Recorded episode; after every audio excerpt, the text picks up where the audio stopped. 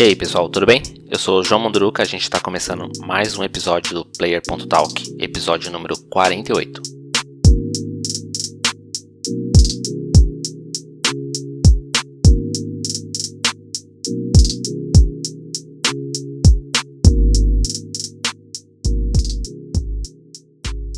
Essa semana a gente dá início ao último mês do ano, dezembro, então vamos falar dos lançamentos, a última rodada de lançamentos para esse ano.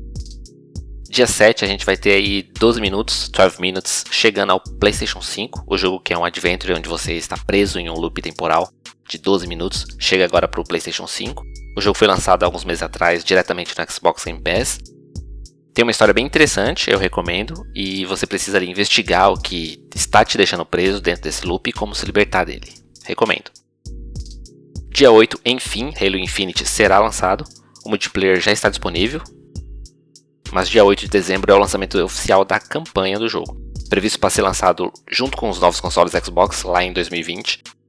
Foi adiado para receber melhorias, né? Depois que teve um trailer e não foi muito bem recebido.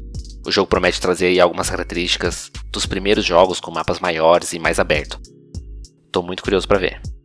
Dia 14 a gente tem dois jogos chegando. Chega aos consoles o hit da pandemia, Among Us, que fez muito sucesso aí durante o ano de 2020, se não me engano nos celulares e PCs, agora chega aos consoles, PlayStation e Xbox.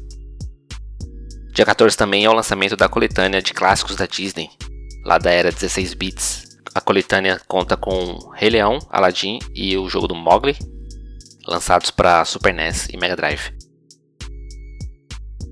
Dia 16 a gente vai ter The Gunk, é um lançamento exclusivo do Xbox, direto no Xbox Game Pass. Esse é um jogo de exploração onde duas amigas têm uma empresa de escavação e chega a um planeta que a princípio parecia estar morto, mas na verdade é um pouco diferente disso. Parece um jogo bem interessante, um gameplay interessante, personagens carismáticos. Eu vou dar uma olhada.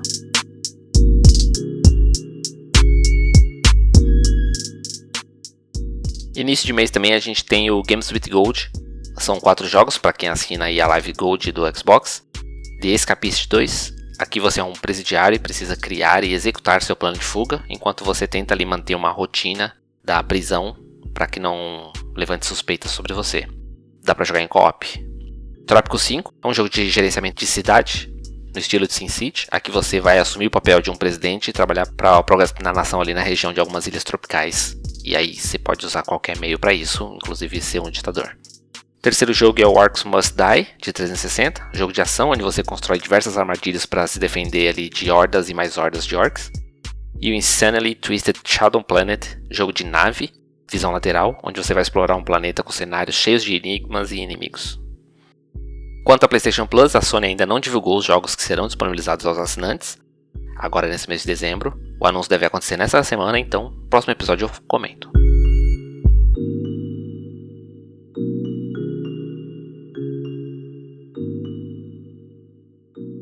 Duas notícias que eu queria comentar aqui nesse episódio. A primeira delas é a Epic Games comprou a Harmonix.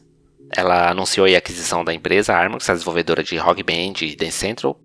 A Harmonix é um estúdio de 26 anos já, criou o Guitar Hero junto com a Activision lá atrás.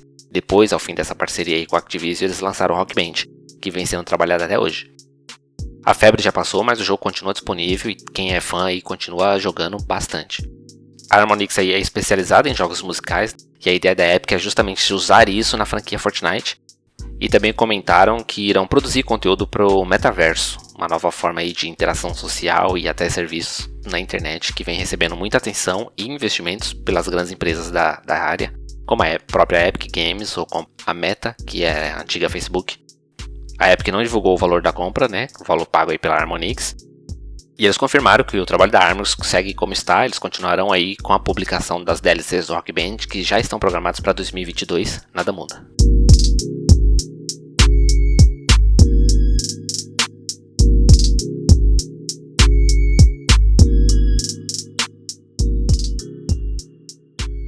Uma segunda notícia bem interessante é o renascimento aí dos anos 90 do Air Force Gym para ganhar uma série animada personagem teve um relativo sucesso lá na era do Super Nintendo, com dois jogos de grande sucesso.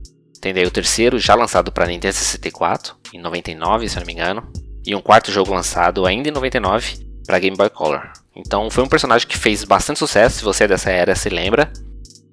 E depois desse sucesso todo, a série sumiu aí por quase uma década, voltando apenas com um remake em HD feito pela Gameloft e lançado em versões digitais para PlayStation e para Xbox Live Arcade, lá na época do PS3 e do Xbox 360. Um quarto jogo da série foi anunciado lá em 2008 e sumiu para depois só em 2019 é, voltar a notícia aí sobre um novo jogo da série Earthworm Jim. E esse jogo seria um exclusivo num obscuro console chamado Amico, produzido pela Intellivision. Esse console teria um lançamento para 2021. Esse lançamento também já foi cancelado e aí o lançamento do console ainda está em aberto, então esse jogo pode ser muito difícil que a gente venha a ver ele ainda. Mas aí, deixando vocês atualizados sobre a série de jogos Earthworm Jim, a novidade dessa semana é sobre uma animação com o personagem, não um jogo. A Interplay, a proprietária aí da marca, fechou uma parceria com a Parson Pictures para a produção da animação. A Parson ela tem um portfólio bem interessante aí de animação, fez um episódio aí de Death Love and Robots da Netflix, além de diversos curtas e trailers para a série Apex Legends. Sobre a animação do Earthworm Jim, a gente teve apenas um teaserzinho onde o Jim aí dá uma entrevista numa espécie de documentário e comenta um pouco sobre a vida que ele leva viajando entre as galáxias na tentativa de voltar para a Terra. Os jogos eles sempre tiveram um bom humor, então isso pode ser um bom sinal para virar uma série, pode render bons frutos. Ainda sem previsão de lançamento, a ideia é lançar a série na TV. Vamos aguardar aí para ver novidades.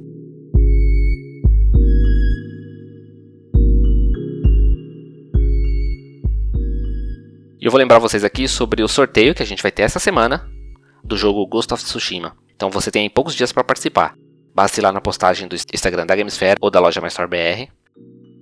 Dá uma olhada nas regras e participa ali. Dia 30 essa semana agora eu vou fazer o sorteio e divulgo lá no Instagram. Então é isso. Encerramos mais um episódio. Obrigado por ouvir.